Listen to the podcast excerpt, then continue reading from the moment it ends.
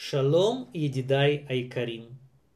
היום אני ממשיך לספר לכם על פרשת השבוע. פרשת השבוע, אתם זוכרים שעכשיו יש לנו שתי פרשיות השבוע שונות בין חוץ לארץ לבין ארץ ישראל. כי בארץ ישראל החג הפסח הוא נגמר, הוא נגמר יום אחד לפני ממה שבחוץ לארץ. בחוץ לארץ יש שני ימים טובים, ובארץ ישראל רק יום טוב אחד. בגלל זה מיד אחרי, מיד אחרי יום טוב האחרון של פסח היה שבת. ובארץ ישראל כבר התחילו לקרוא הפרשה הבאה. לעומת זה, בחוץ לארץ היו שני ימים טובים, ובשבת הזו, בשבת הזו היה עדיין יום טוב האחרון של פסח בחוץ לארץ. בגלל זה בחוץ לארץ עכשיו פרשה לפני, לפני אותה פרשה שקוראים אותה בארץ.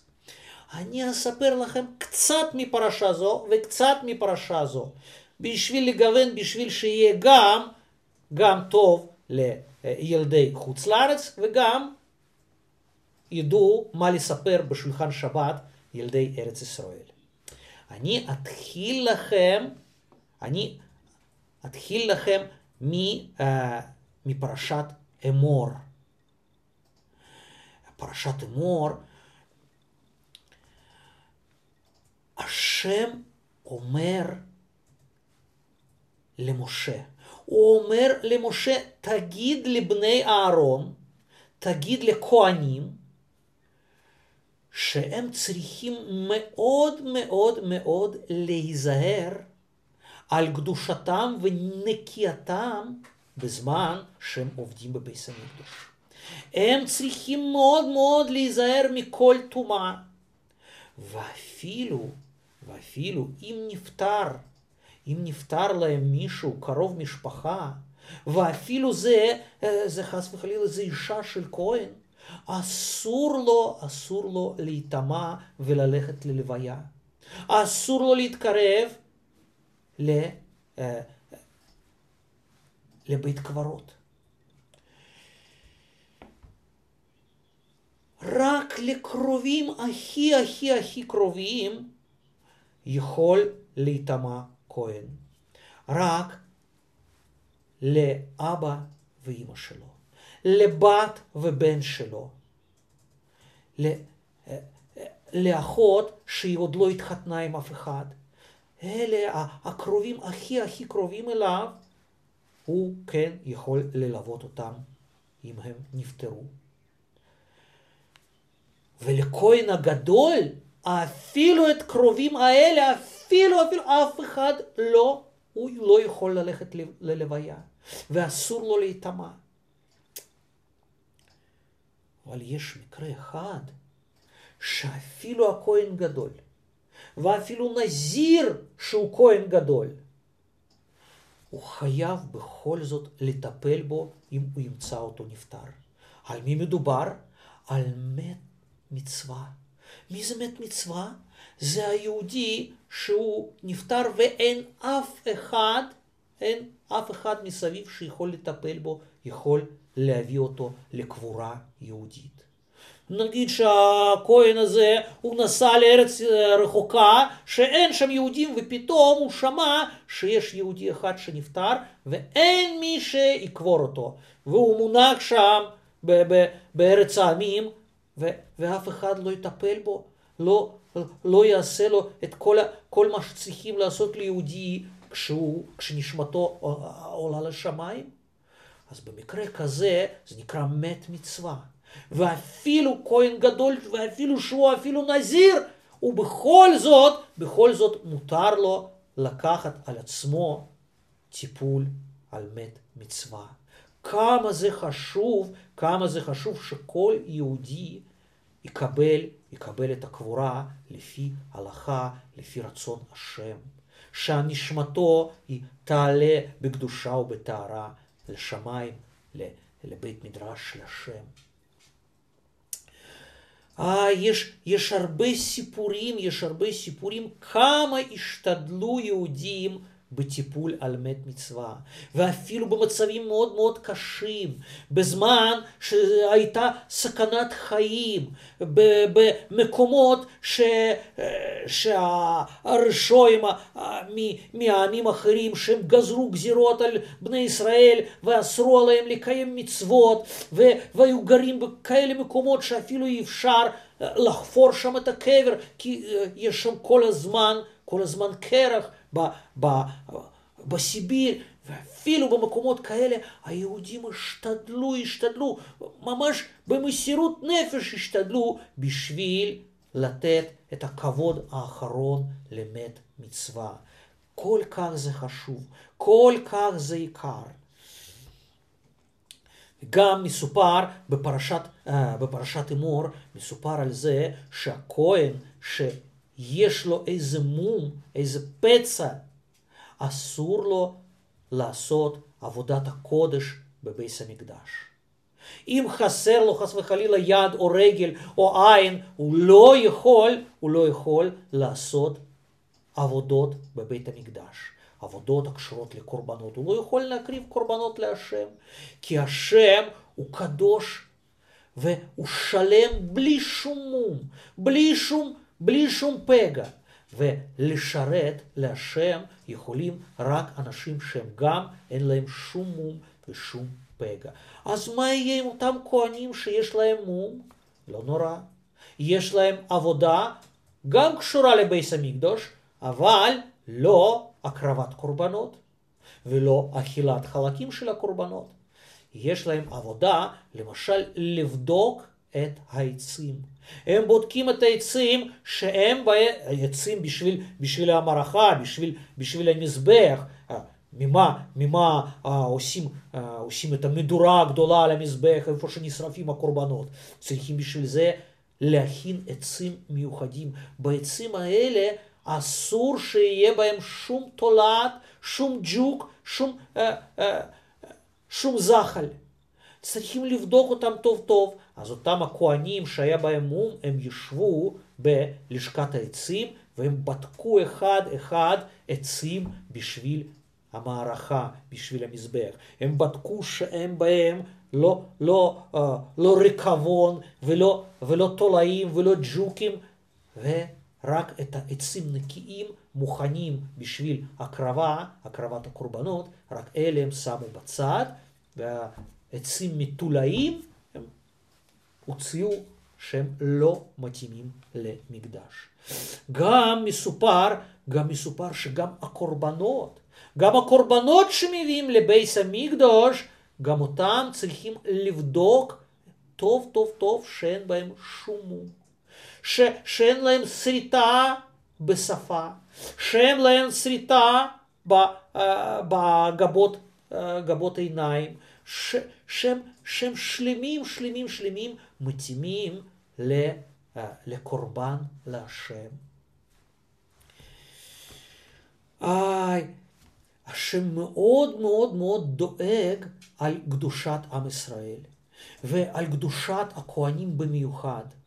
השם אומר שאפילו בזמננו, כשאין לנו בית המקדוש, כשאין לנו קורבנות, כשאין לנו טהרה שאנחנו, כל אחד לפחות פעם אחת הוא נטמע, הוא היה מתחת לאותו הגג שמישהו נפטר שם, או שעבר בבית קברות, ואין, אפילו בין הכהנים אין עכשיו טהורים ואין לנו אפשרות לתאר אותם, כי אין לנו, אין לנו אפר של פרה אדומה.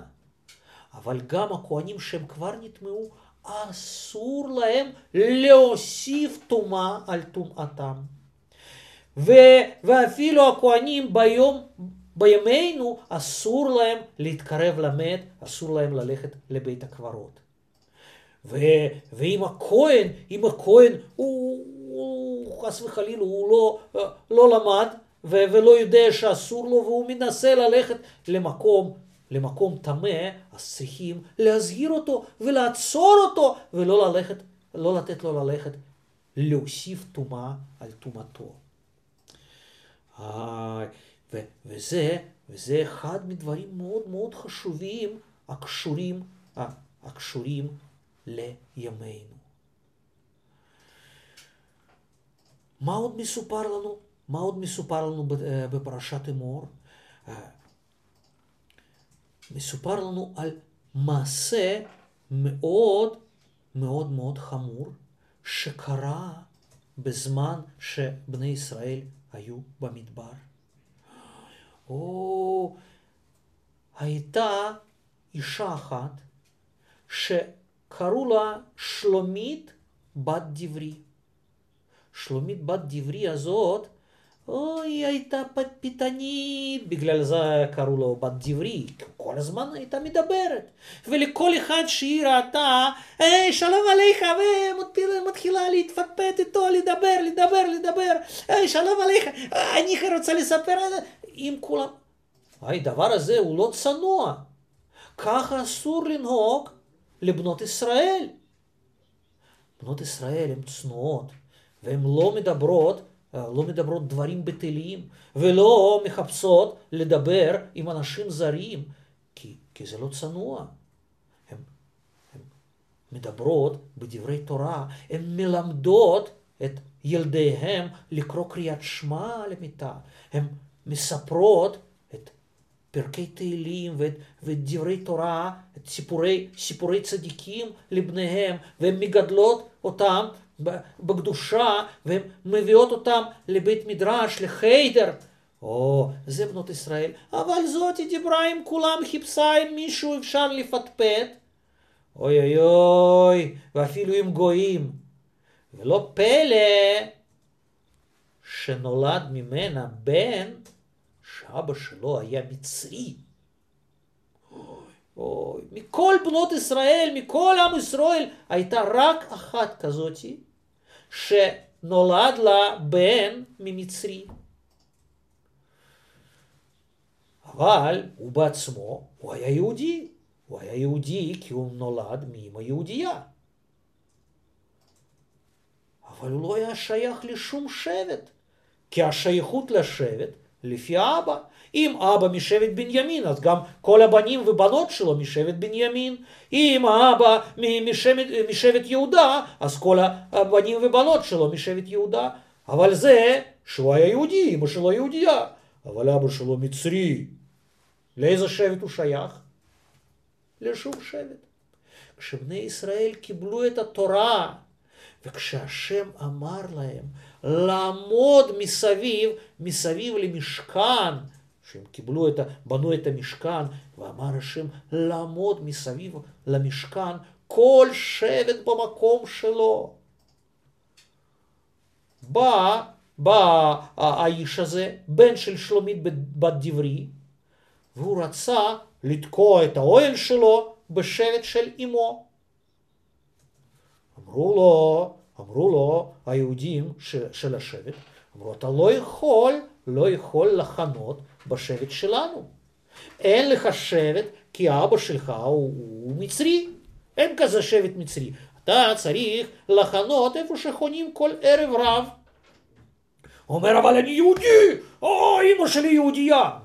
טוב, הכל טוב ויפה, אתה יהודי, אבל אסור לך לתפוס מקום באחד מהשבטים.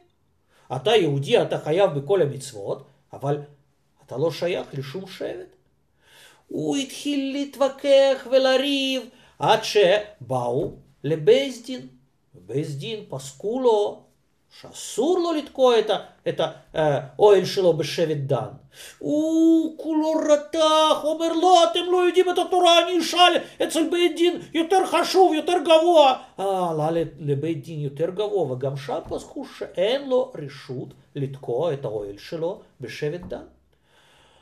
או... ואז הוא עלה ככה, הוא עלה עד משה רבינו. משה רבינו, הוא במיוחד בשבילו שאל אצל הקודש ברוך הוא. המשה יכל לדבר עם השם מתי שהוא רוצה. הוא שואל אצל השם, מה לעשות עם איש הזה? השם ענה לו, אסור לו לתקוע את האוהל שלו בין השבטים. אין לו שבט, אין. אין מה לעשות. יצא האיש הזה כעוס, רותח כולו מבית משפטו, מבית דינו של משה רבינו הוא יצא, מה, השם לא מסכים שאני אתקע את האוהל? והוא פתח את הפה והתחיל לקלל. וואי, להגיד מילים לא טובות על השם. וואי, וואי, וואי, וואי, וואי. כשיהודים שמעו את זה, הם, הם סגרו את האוזניים בשביל לא לשמוע דבר כזה נורא. אפילו לא רצו להגיד שהוא מקלל.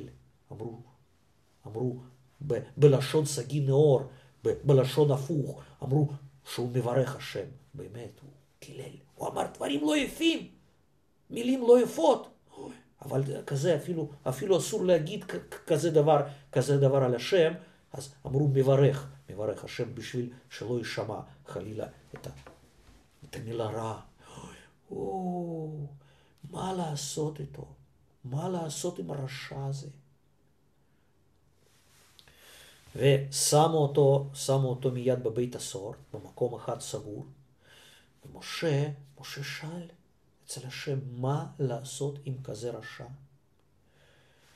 השם ענה לו, האיש כזה שהשם ברא אותו, שהשם נותן לו לנשום ולחיות, והוא הוא מקלל, אז לא צריך, הוא לא צריך להמשיך לחיות. אם, אם הוא, הוא יוצא נגד השם, אז הוא בכלל, בכלל לא צריך להמשיך לנשום, הוא בכלל לא צריך להמשיך לחיות. השם אמר איזה עונש לתת לרשע הזה. ובדיוק כמו שהשם אמר, כך עשו לאיש המרושע הזה. או... על זה מספרת לנו הפרשה, פרשת אמור, ומזהירה אותנו כמה שאנחנו צריכים להיזהר במעשינו ובדברים שלנו שיוצאים מפינו. שאפילו המילים שיוצאים מאיתנו, הם יכולים לגרום גם לנו וגם לצאצאינו, לבנינו, לבנותינו, חס וחלילה, לעבור על רצון השם. כמה שאנחנו צריכים להיזהר ולדאוג על, על הלשון הנקייה, ולא לקלל את אף אחד, שלא לדבר על השם, אפילו בכלל לא להוציא שום מילה רעה מהפה. ואז אנחנו נהיה קדושים ו- ו- וצדיקים ומתאימים לתפקיד החשוב הזה, להיות, להיות משרתים של השם.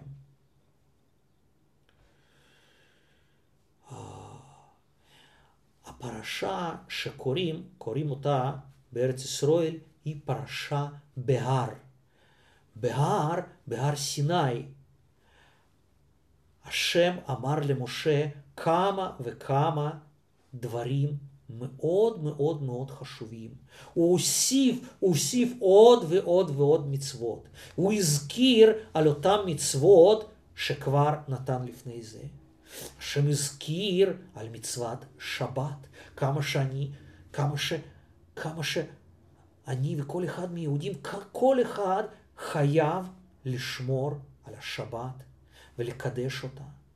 וכמו ש, כמו שאנחנו שומרים על שבת בכל שבוע, יש גם שבת בכל, בכל שבע שנים. כל שנה שביעית היא גם נקראת כמו שבת, היא שנת שמיטה. מה מיוחד בשנת שמיטה? בשנת שמיטה אנחנו עוזבים את שדות שלהם, שלנו ו, ואת הכרמים שלנו בארץ ישראל ונותנים לכל יהודי ואפילו לא יהודי ואפילו לכל חיות ואפילו לכל ציפורים לאכול כל אחד כמה שהוא רוצה מהשדות ומהפרדסים שלנו. כי אנחנו זוכרים שבאמת כל הארץ היא שייכת להשם לבדו.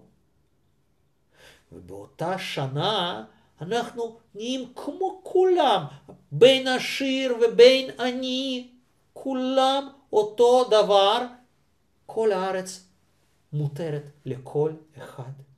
והוא יכול לבוא לכל שדה ולאכול פירותיו.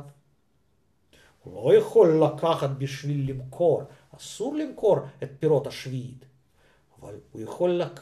לקחת בשביל לאכול כמה שהוא צריך, בכל שדה. ואחרי אחרי חמישים שנה, אחרי שבע שביעיות, יש שנת היובל. כשכל השדות, אפילו זה, נמכר, הן חוזרות לבעליהם הראשונים. ושנת שנת היובל היא גם, היא גם אסורה בעבודות שדה. ויכולים לשאול, מה, אם, אם מגיע שנת שמיטה, ואחרי מיד שנת יובל, ולא, ולא זרענו, ולא אספנו את התבואה, אז מה נאכל?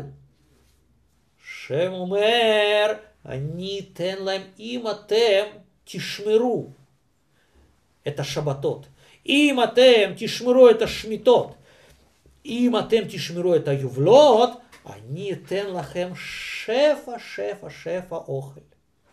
ואפילו בשנה הקודמת, לפני שמתחילה השמיטה, יהיה, יהיה, יהיה יבול, יהיה, יהיה תבואה כל כך גדולה תגדל לכם, שהספיק לכם לכל השנים האלה, ואפילו לשנה שאחרי יובל. והאוכל הזה לא יתקלקל לכם.